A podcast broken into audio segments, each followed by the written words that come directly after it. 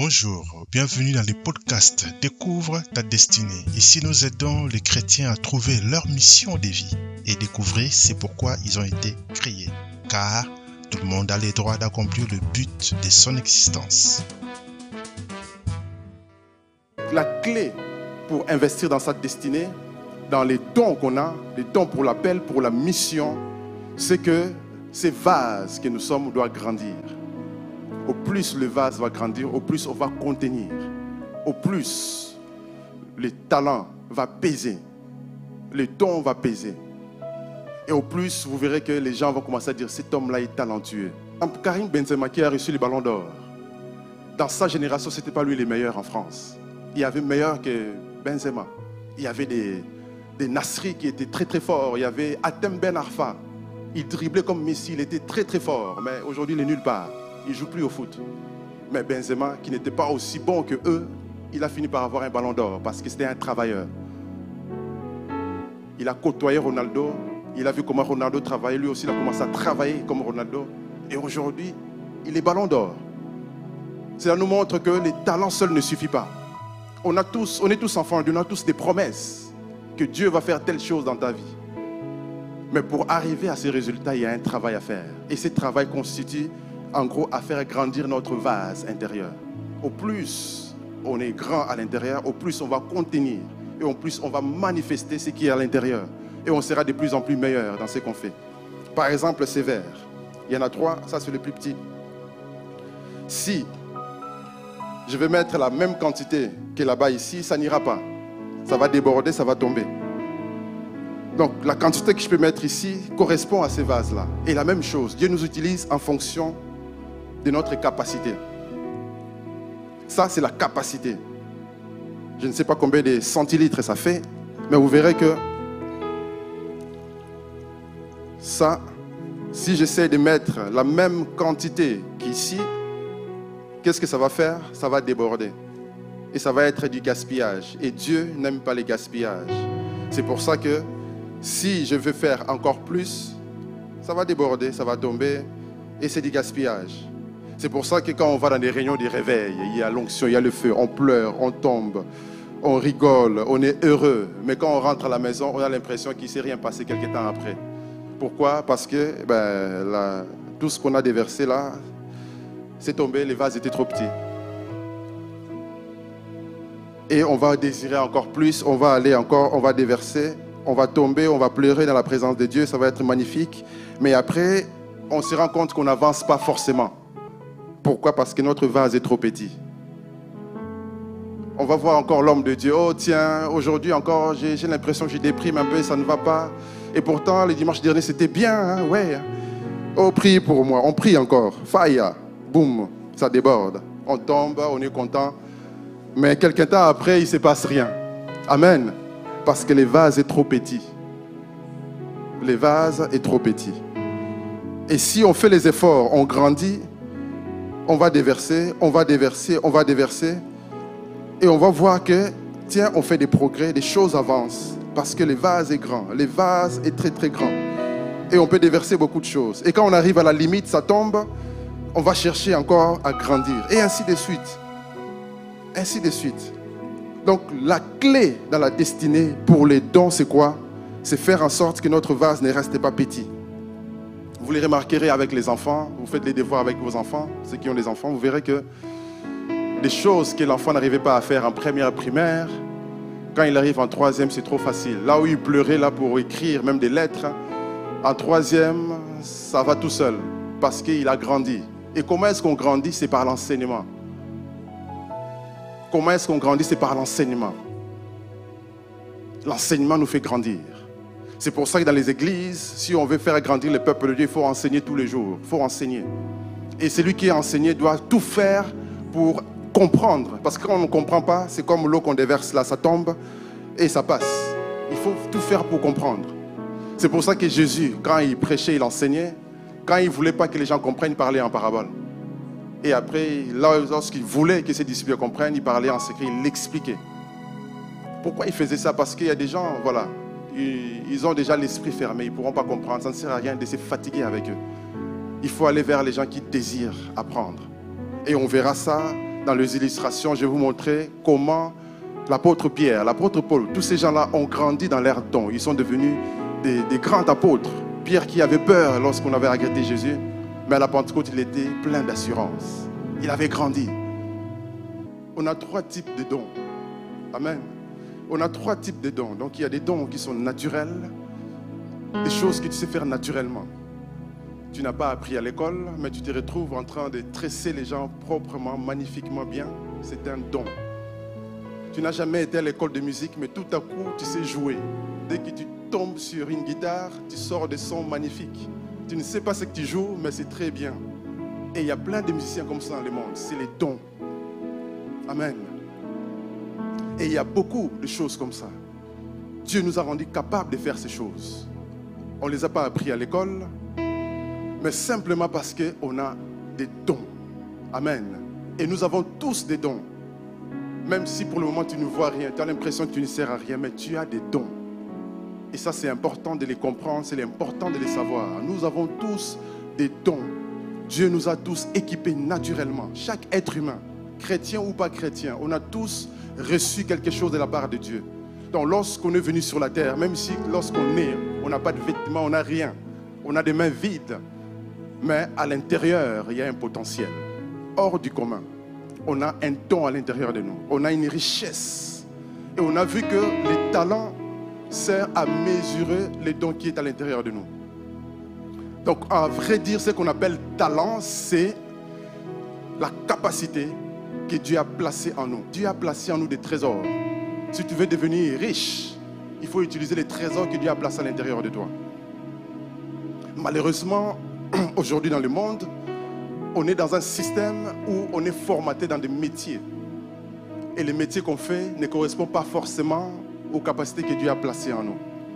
Lorsque Dieu a créé le monde, lorsque Dieu nous a créés, il ne nous a pas créés pour qu'on soit des employés de qui que ce soit. C'est bien, nous travaillons tous quelque part. Mais à un moment donné, il faut sortir de là et commencer à se déployer. Parce qu'en nous, il y a un potentiel. Il ne faut pas les laisser dormir. On avait vu trois types de dons. Donc, le premier don, c'était les dons naturels. Deuxième don, c'était les dons spirituels. Les dons spirituels, c'est réservé aux chrétiens, enfants de Dieu. Lorsqu'on est né de nouveau, on est baptisé du Saint-Esprit à un moment donné, on commence à manifester des dons spirituels, des capacités qu'on n'avait pas naturellement, mais spirituellement, on a été équipé pour le faire. C'est pourquoi vous verrez quelqu'un qui était très réservé, timide, qui n'osait pas parler, et du jour au lendemain, il parle devant des milliers de personnes. Comment est-ce qu'il a eu cette habilité C'est spirituellement qu'il a reçu. Et nous tous, enfants de Dieu, aspirons aux dons. Paul nous encourage en disant aspirez aux dons les meilleurs. Donc même si tu n'as pas un don spirituel quelconque, mais tu peux aspirer, tu peux désirer ardemment ces dons-là par la prière, en admirant les gens qui manifestent ces dons. Tu finiras par l'avoir. Et les dons spirituels peuvent être communiqués par la prière, par imposition des mains. C'est pourquoi vous verrez l'apôtre Paul parler aux Romains en disant, je viendrai vers vous pour vous communiquer quelques dons spirituels. il y a aussi des dons attachés à l'appel et au ministère. Et ça, c'est des dons pour la mission de chaque personne. Nous avons tous des missions à accomplir. Il n'y a pas que des pasteurs qui ont des missions. On peut ne pas être dans les sacerdoces et avoir une mission précise. Il y a un docteur dans un pays qui répare des femmes qui ont été abusées. Et ce docteur, en réalité, il est aussi pasteur. Mais sa mission de vie, c'est quoi? Réparer ces femmes qui ont été abusées. Et il a reçu le prix Nobel pour ça. Pour montrer à quel point c'est important lorsqu'on fait la mission de sa vie. Et c'est la mission de sa vie qui vous rendra quelqu'un de reconnu, quelqu'un qui a laissé une trace sur la terre. Martin Luther King était un pasteur aussi. Mais dès lors qu'il a commencé à travailler dans les mouvements des droits civiques pour les droits des Afro-Américains, il est entré dans l'histoire. Il a reçu un prix Nobel de la paix. Et il est mort pour ça. Et donc cela nous montre que lorsqu'on reçoit un don, c'est quelque chose de magnifique, c'est un trésor. Et cela va nous motiver à aller vers une mission. Parce que ces dons-là sera associé à une mission. On ne reçoit pas un don pour rester à la maison. Mais les dons-là, c'est pour une mission. Et la mission que Dieu va nous donner, on est prêt à, on sera prêt à mourir pour ça. Ça sera une cause qui nous tiendra à cœur. Donc l'apôtre Pierre, quand vous regardez la Bible, vous verrez que il était pêcheur. Il pêchait des poissons. C'était son métier. Mais les jours où il rencontre Jésus, Jésus va lui dire quoi? Il va lui dire, tu seras pêcheur d'hommes. Ça veut dire que les métiers qu'il faisait correspondaient déjà à sa destinée, sauf qu'il les faisait naturellement. Il fallait maintenant qu'il change de dimension. Lui qui pêchait des poissons devait commencer à pêcher des hommes. Lui qui utilisait des appâts, des asticots ou euh, des vers de terre pour attraper des poissons ou des filets, désormais il devait utiliser la parole de Dieu comme appât pour pêcher des hommes. Parce que c'est un pêcheur d'hommes. Pierre qui avait ces dons de l'apostolat, mais il avait cet accent en particulier, il avait cette capacité de gagner des âmes. Être pêcheur d'hommes, c'est gagneur d'âmes. Gagneur d'âmes. C'était le don qui les caractérisait en tant qu'apôtre. Et vous verrez que c'est ces dons-là qui s'est manifesté déjà les jours de la Pentecôte, lorsqu'ils étaient tous remplis du Saint-Esprit. Il y avait la foule qui accourait, les gens venaient. Et Pierre qui avait peur au départ, mais là il n'avait plus peur parce qu'il était équipé. Et comme il était équipé, il va prêcher. Quand il prêchait, il prêchait, c'était puissant. C'était un homme de puissance dans la prédication. Et la Bible dit quoi? Que le cœur était vivement touché. Les gens avaient le cœur touché. Il y a des gens qui peuvent parler, il ne se passe rien. Mais il y en a d'autres qui ont l'autorité dans la parole. Lorsqu'ils parlent, vous sentez que le cœur est touché. Le cœur est touché et ça pousse à l'action, à vivre la repentance. Et les gens disaient, mais que devons-nous faire? Paul Pierre disait, répentez-vous. C'était ça. Parce que il était équipé pour gagner des âmes. Et comme Abba, c'est quoi? C'est la prédication. C'est pour ça que Paul, plus tard, il, il illustre ça en disant, c'est par la folie de la prédication que les gens parviennent au salut. Ça veut dire que ce n'est pas l'intellect. Tu peux te dire, tiens, j'ai affaire à des intellectuels, je vais leur prêcher, leur parler de l'histoire, utiliser des, belles phrases, et personne ne sera gagné. Mais quelqu'un peut venir, il n'utilise pas des phrases correctes du point de vue syntaxe, des phrases un peu dans tous les sens, mais il parle simplement avec puissance, et les âmes sont converties. Et les gens commencent à pleurer. Pourquoi? Parce qu'il y a un don quelque part. Vous verrez que les grands évangélistes, ils ne prêchent pas des choses compliquées. Hein? Ils proclament juste des choses. Ils racontent des histoires, ils proclament des choses. Mais le cœur est touché parce qu'il y a un don quelque part. Et ça, c'était les dons de l'apôtre Pierre. Mais vous verrez qu'il n'a pas utilisé que ce don-là. Il a évolué dans son don. Et c'est le même Pierre, il avait les dons du leadership. Jésus lui a donné les clés du royaume. Je lui ai donné la responsabilité de l'Église. Et donc, il devait en même temps diriger l'Église, aller établir des églises en tant qu'apôtre. Mais en même temps, lorsqu'il parlait, les âmes se convertissaient. Ça lui correspondait. Amen. Et donc, quand Jésus parlait sur Pierre, il disait, et moi je t'ai dit, tu es Pierre. Et sur cette pierre, j'ai bâtiré mon église. Et que les portes de ce jour de mort ne prévaudront point contre elle. Et je te donnerai les clés du royaume des cieux. Et ce que tu liras sur la terre sera lié dans les cieux. Et ce que tu délieras sur la terre sera délié dans les cieux. Alors comment est-ce que Pierre va développer tous les dons que Dieu va déposer en lui? On va voir que Pierre va suivre Jésus. Jésus avait plein de disciples. Mais vous verrez qu'à un moment donné, il y a des disciples qui abandonnaient Jésus. Donc imaginez l'église de Jésus qui avait des foules. Hein. Mais à un moment donné, Jésus n'avait plus grand monde. Il n'avait que ses douze. Tout le monde est parti. Donc, les choses que nous vivons aujourd'hui, ça a déjà existé depuis. À un moment donné, Jésus prêche des choses trop compliquées. Les gens s'en vont, ils se disent, hé, hé, je quitte cette église, c'est trop compliqué. Ça, c'est la sorcellerie, ça. Et les gens partent. Mais Pierre, lorsque les gens partent, il dit quoi? Je n'ai où aller. Où irai-je? Parce que toi, tu as les paroles de la vie. Parce que Pierre avait compris pour devenir ce pécheur d'homme, il doit suivre un mentor. Ça, c'est le principe du mentorat. Si tu veux grandir dans ton don, tu dois avoir un mentor. Tu ne grandis pas tout seul. On ne se fait pas tout seul. Ce que tu fais, il y a quelqu'un qui l'a déjà fait avant. Il a peut-être écrit un livre. Aujourd'hui, les gens font des, podcasts et des vidéos YouTube. Il a peut-être euh, un compte YouTube où il partage ce qu'il a appris. Abonne-toi et commence à suivre. La loi du mentorat. C'est comme ça qu'on apprend des expériences des autres, dans les livres, dans des conférences, dans des séminaires, dans des prédications.